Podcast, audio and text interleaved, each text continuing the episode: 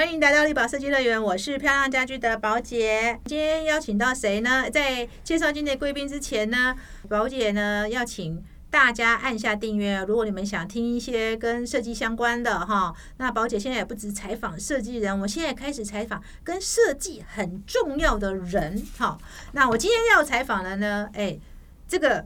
应该不是一个人，应该是个组织。好，那我们今天呢，就来采访我们最近宝姐刚出的一本书，叫做《设计人必知法律课》的作者群，也就是我们法律白话文运动的两位代表，一个是我们法律白话文运动的行销专员刘佑池，一个是我们参与我们整个写书，也常常在。你们看到法律白话文运动出的各种书，他的概念都有参与到的。林大军律师，两位要不要跟大家问好？呃，主持人好，观众朋友大家好，宝姐好，各位好，我是幼慈。哎，是哎。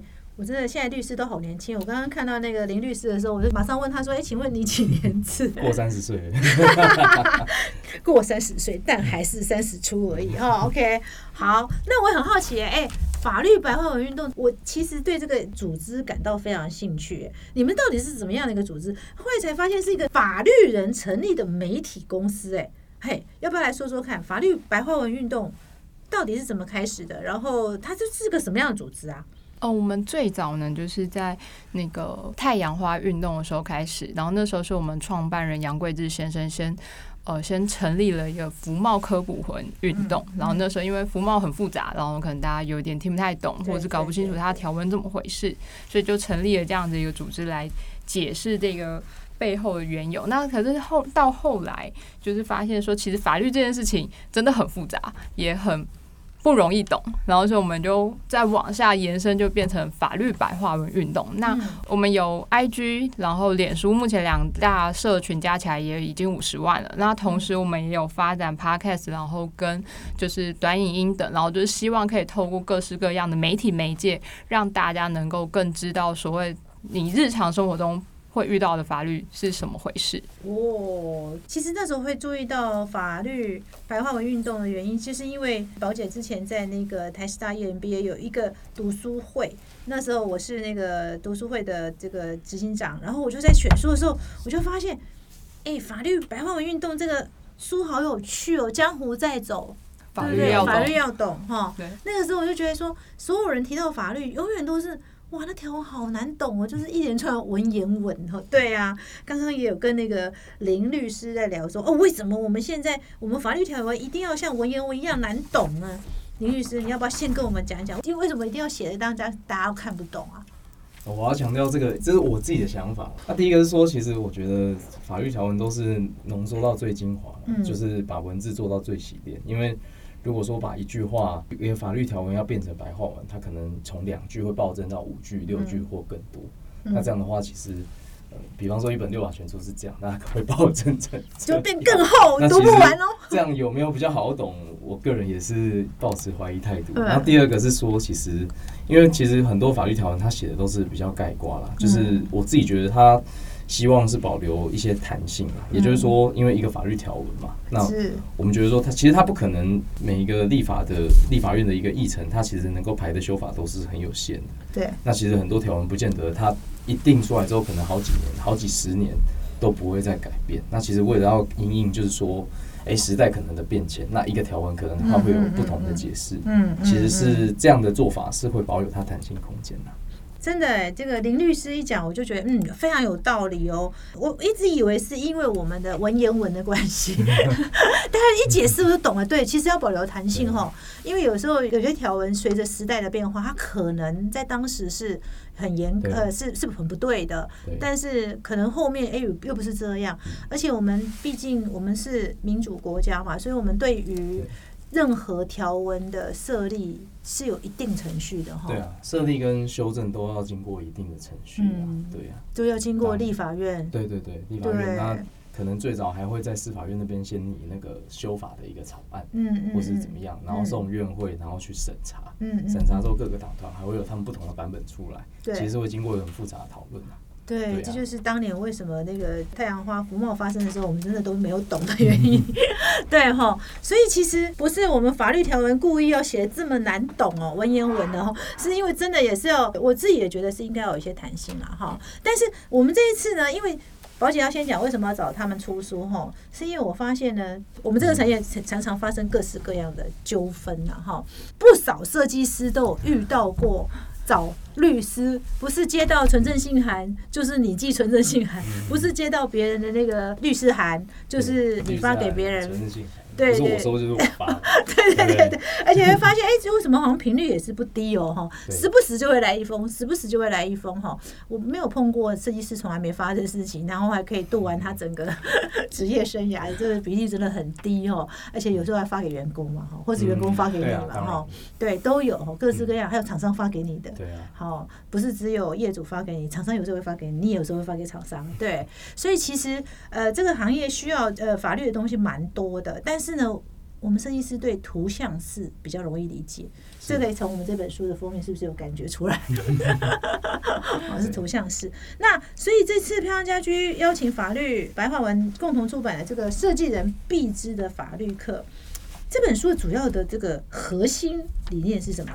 林律师要不要来讲讲看？因为我们其实，在前言中有提到，要让法律不要成为负担，要让设计师能够专注所长，减轻寻家者的压力。前言苏磊写的，嗯蛮会写的。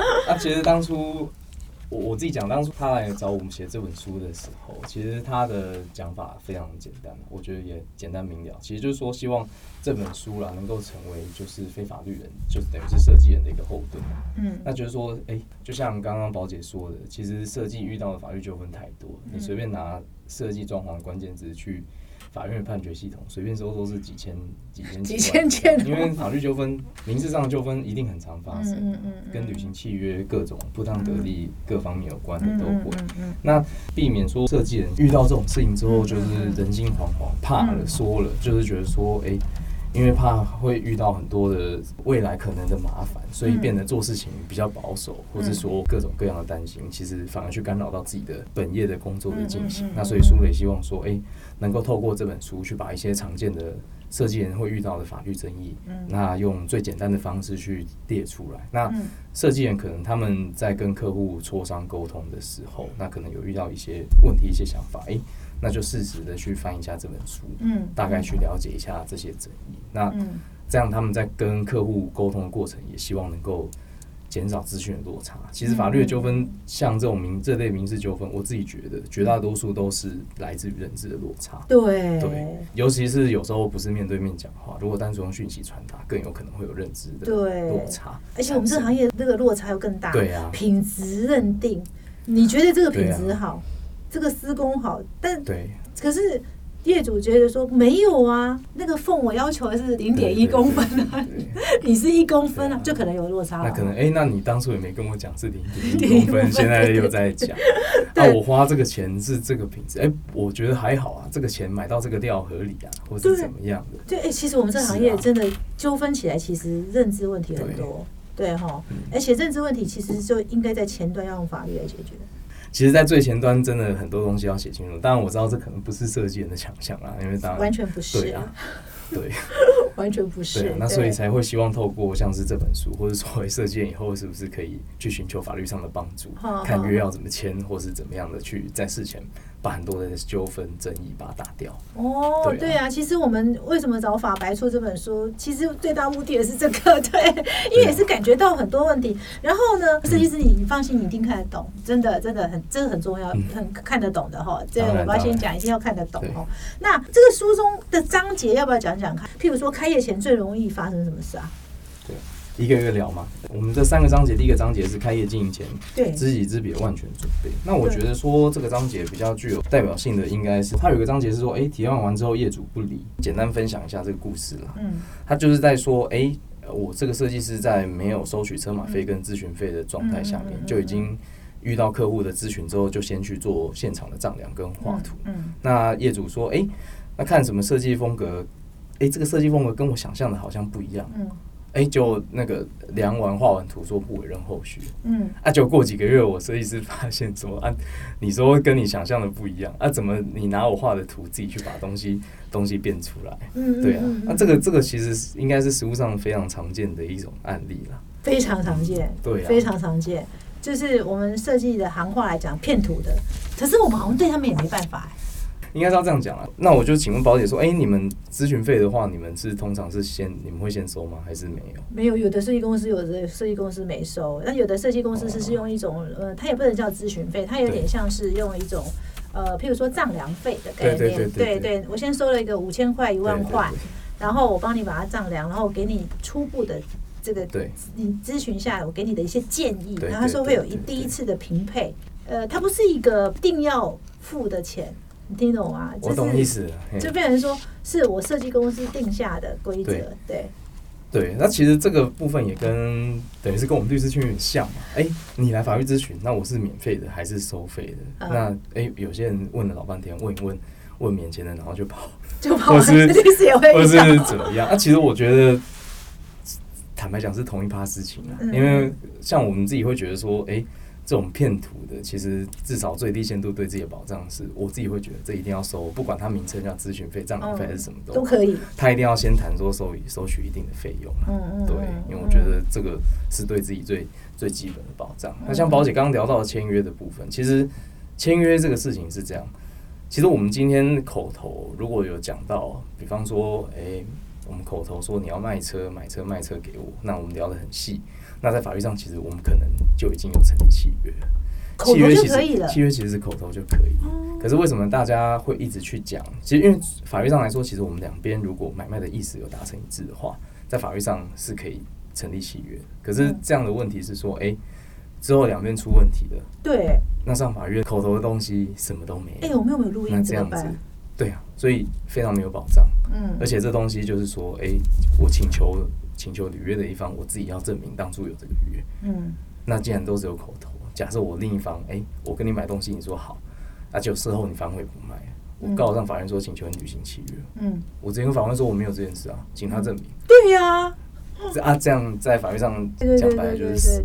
所以大家才说要签约就是这样。其实契约这种东西没有说口头就不行，嗯。有些人甚至上法庭之后会提出类似 LINE 的对话记录，用推的嗯。去回推说，哎、我们当初其实有聊到这件事嗯，我们已经有达成一个买卖契约。嗯。其实这这都是一样啊，嗯。签白纸黑字或是各种方式的文字记录嗯，都是要想办法去证明我们当初有这个买卖意思。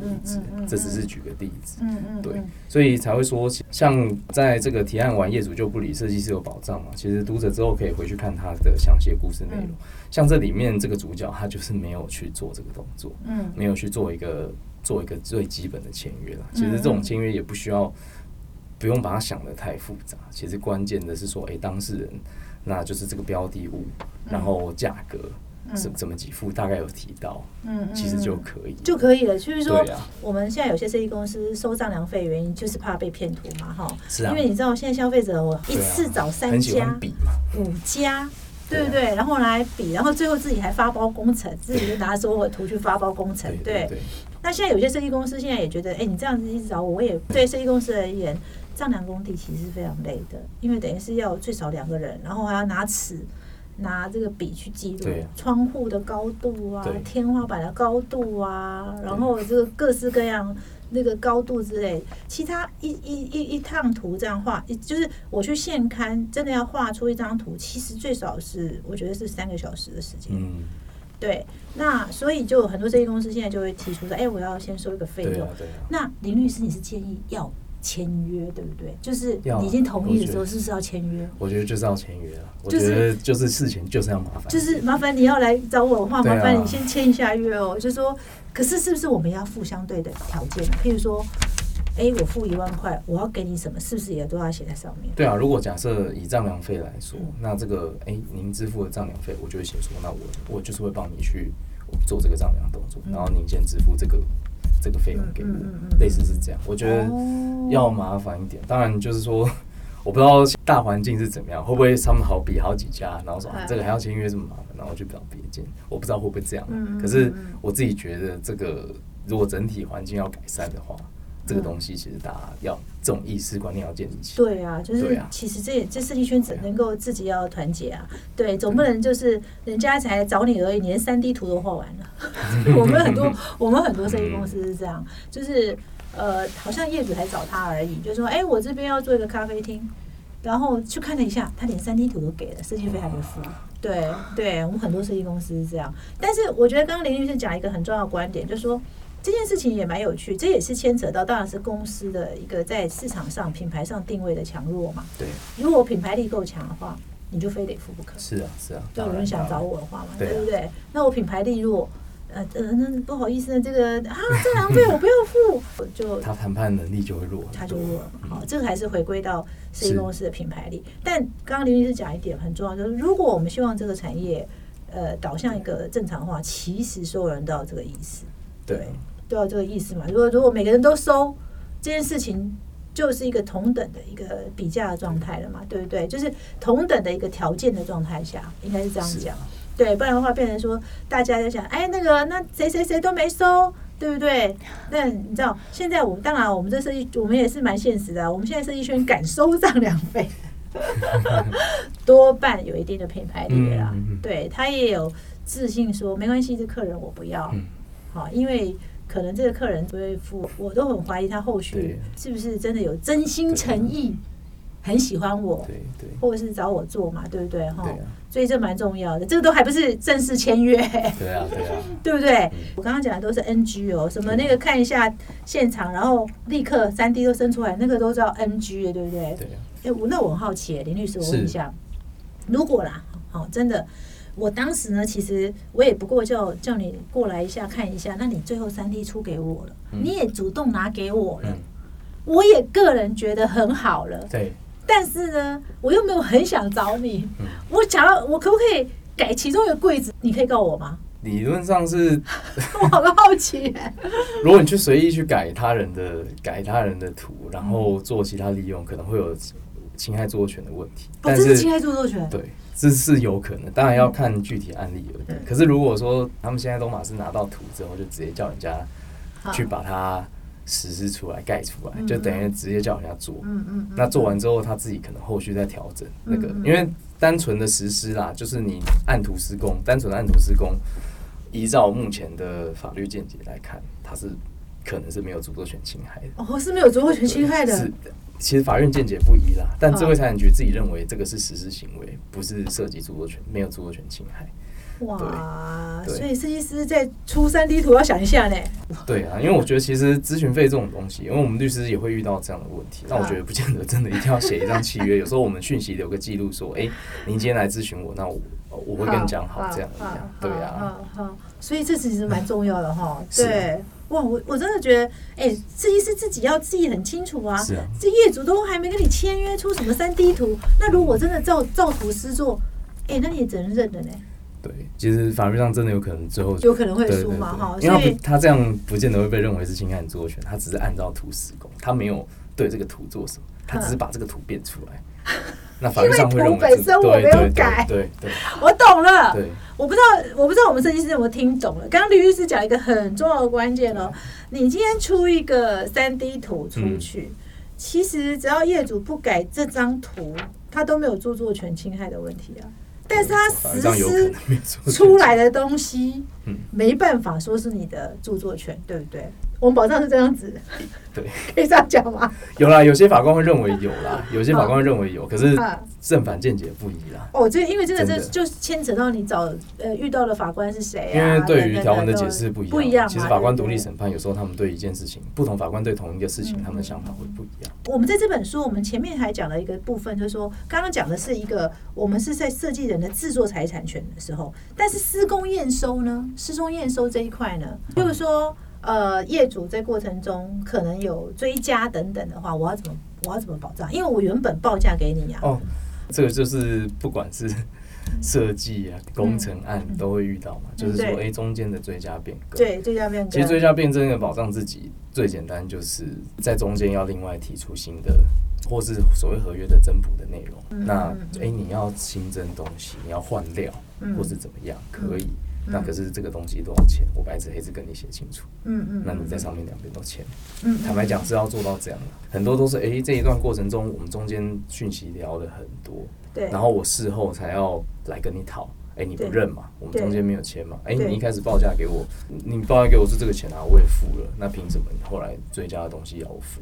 中间没签或是怎么样的？或是有可能业主到现场变更了嘛？本来对啊，这个这个墙本来只是贴个壁纸，你现在说，哎，我想换大理石，对啊，那差价钱差多少差很多？，对，所以这个时候就要签约，对不对其？实要了，我真的觉得都要，对对这时，候还是要麻烦一点。用赖有用吗？呃，可以佐证，它不是一个特别好的方法，但你你最后没招，你也只能拿赖出来佐证。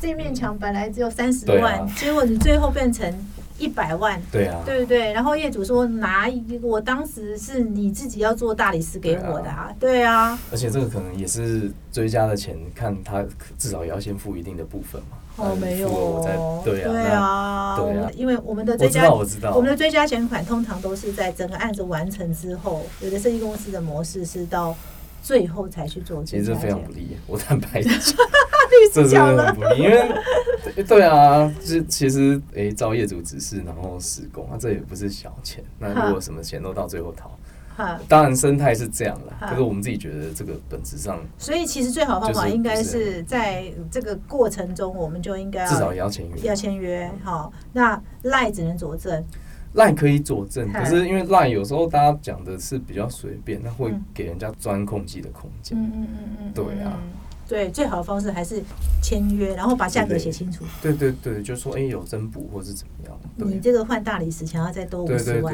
好，这件事情要写清楚。分对啊，设计人必知法律课这本书，其实也蛮多情境教学都在讲这些事情，对不对？对，对啊，就是告诉你说，随时不小心你都会踩到漏洞。嗯，对对，刚刚那个林律师讲的很对，就说，哎，你最后再来交追加选款，其实是有很有风险性的。生态如此，可是实际上在我们看来，这是很有风险性。当然，承揽本来就是报酬后付啦嗯，嗯可是这种东西大家可以磋商嘛。好那我至少要拿到一点保障，好就算不是全额啦。哦，对啊对啊，真的是律师也给我们很多想法。那刚刚我们讲的那个，其实还是就是，哎，我跟业主之间，哎，我跟员工之间也会发生这个问题啊，这是著作权的问题。这个、哦，当然当然会对啊，当然对啊。，尤其我们很多设计师，呃，可能老板接案子，嗯然后出概念，出概念的意思只是说跟人说，对哎，我跟你讲怎么做怎么做，对啊。可是图是设计师画的，哎，这著作权要归谁啊？其实原则上，如果是依照著作权法的原则规定啊，因为你是给人家请的，嗯那如果说哎、你画的图，那最后著作财产权是归属于老板，嗯嗯，对，除非你们有另外约定啊，不然就是我要来工作的时候，老板就要先让他签约，对不对？对。那、其实不签约，著作权法也是这样规定。嗯签约是说，哎、你们可以再另外自己去约定说著作财产权要归谁。嗯但是如果没有特别约定的情况下，著作财像宝姐刚刚讲的情境里面，著作财产权是老板可以享有的。嗯嗯，对，嗯那等于是说，哎、员工没办法把他的作品带去，等于是跳槽去新的公司利用。嗯嗯嗯，对嗯，因为这个第一个是会侵害著作产权，嗯，第二个是还会卡到营业秘密的问题。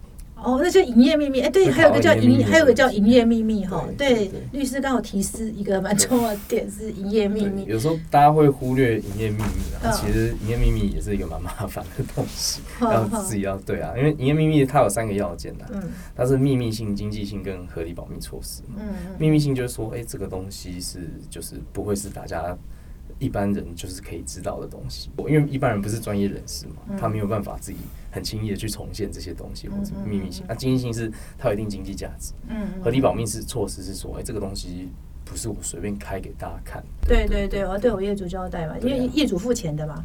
哎，我这样听起来，林律师，你的建议应该是说，其实虽然对啦，著作权一定本来就有的嘛，其实还是要签的，对好，啊还是要签嘛哈。而且其实理想的情况下要签保密条款的。如果是哦老板的角度，嗯。可以签保密条款。嗯，要求员工因，为营业秘密案件，其实我们实务上遇到很多，营业秘密还会卡到刑事责任的问题，已经不是单纯的民事纠纷。对雇主也比较保障啊，因为如果你营业秘密有做好的话，这一块有做好的话，嗯。那等于是会有他的贺阻力在，因为侵害营业秘密可能会有刑事责任的问题。对，那其他人要拿出去把图偷走去利用，他自己要会在三思啊。嗯嗯，嗯对啊嗯，因为其实我们在业界确实曾经发生过一个案例哦，其实就是发生就是说很有钱的人，他装潢的时候都会要求设计师签一个保密条约，对，就是我家不准这个这个图也不能出去，因为不然你就会让他知道说，因为有时候设计公司设计到连保险库在哪里他都知道嘛，嗯。对对，因为他、啊。他还帮老板设计一个哦保险库，他非常私密的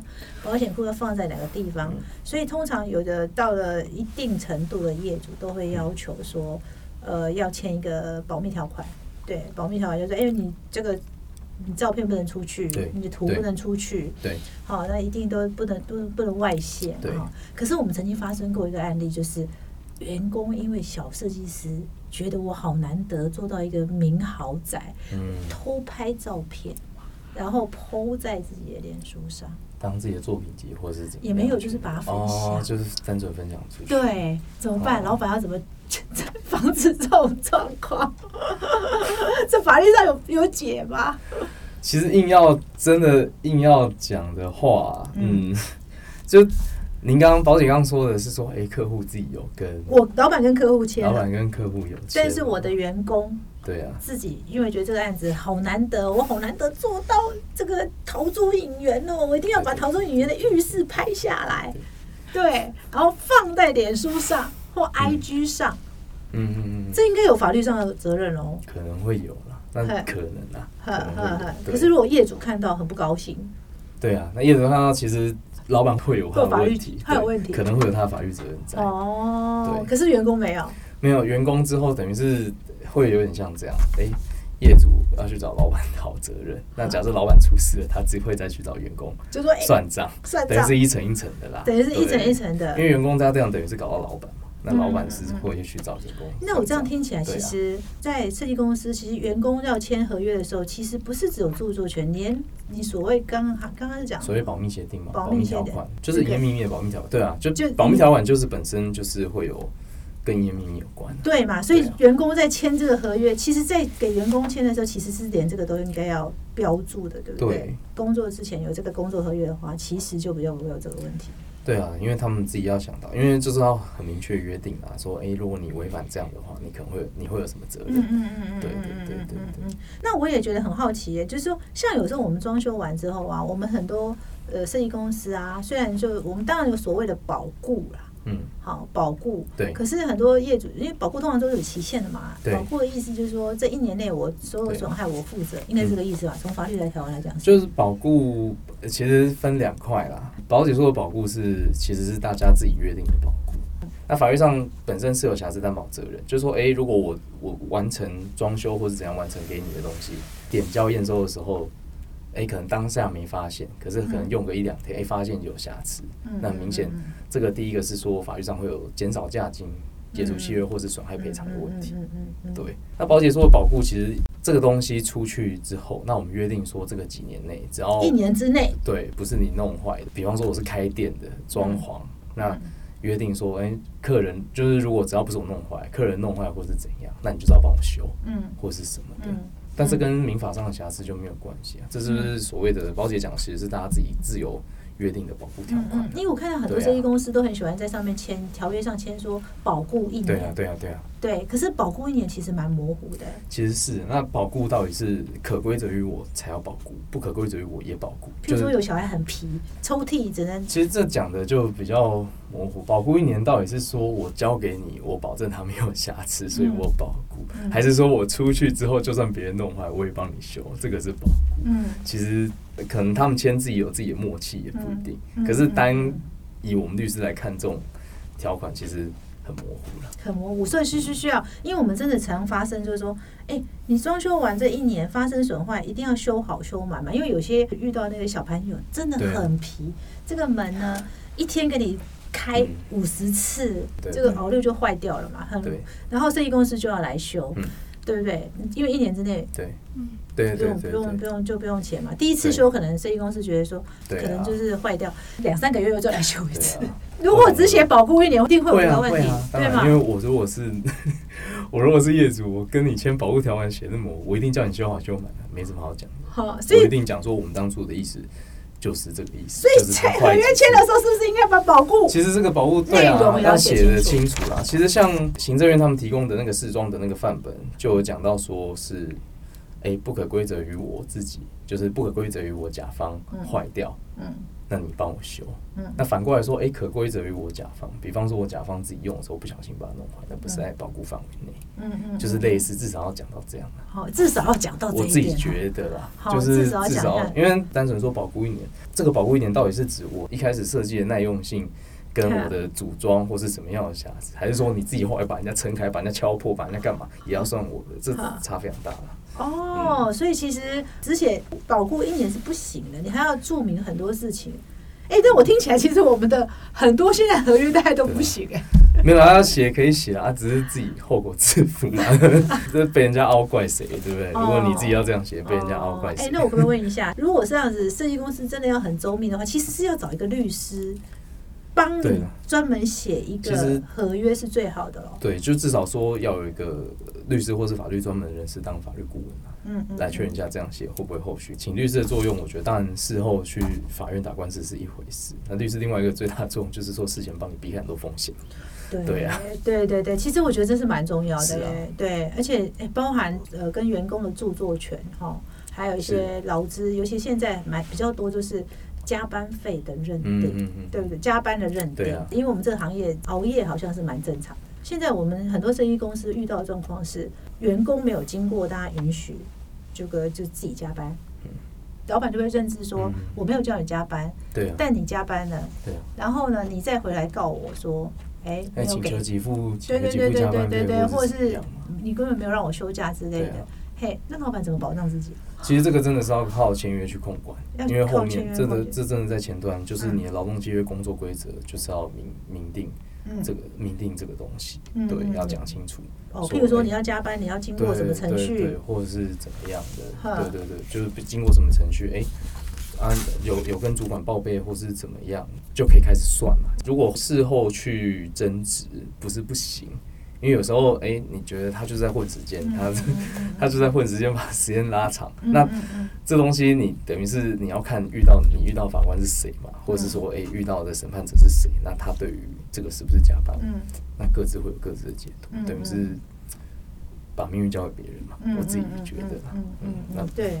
真的耶，就是今天李律师讲了蛮多，我觉得可能在听的设计师可能都有一种感触。对我好像常常会放下，这就是我们做设计人必知法律课这一本书的很大的原因。那时候真的找法白，其实我我们简称法白，白法律白话文运动，对，叫法白哈。因为法白的原因就在这里，因为我们发现，哎，其实条文真的签的不够清楚，最后你很难扯得清楚。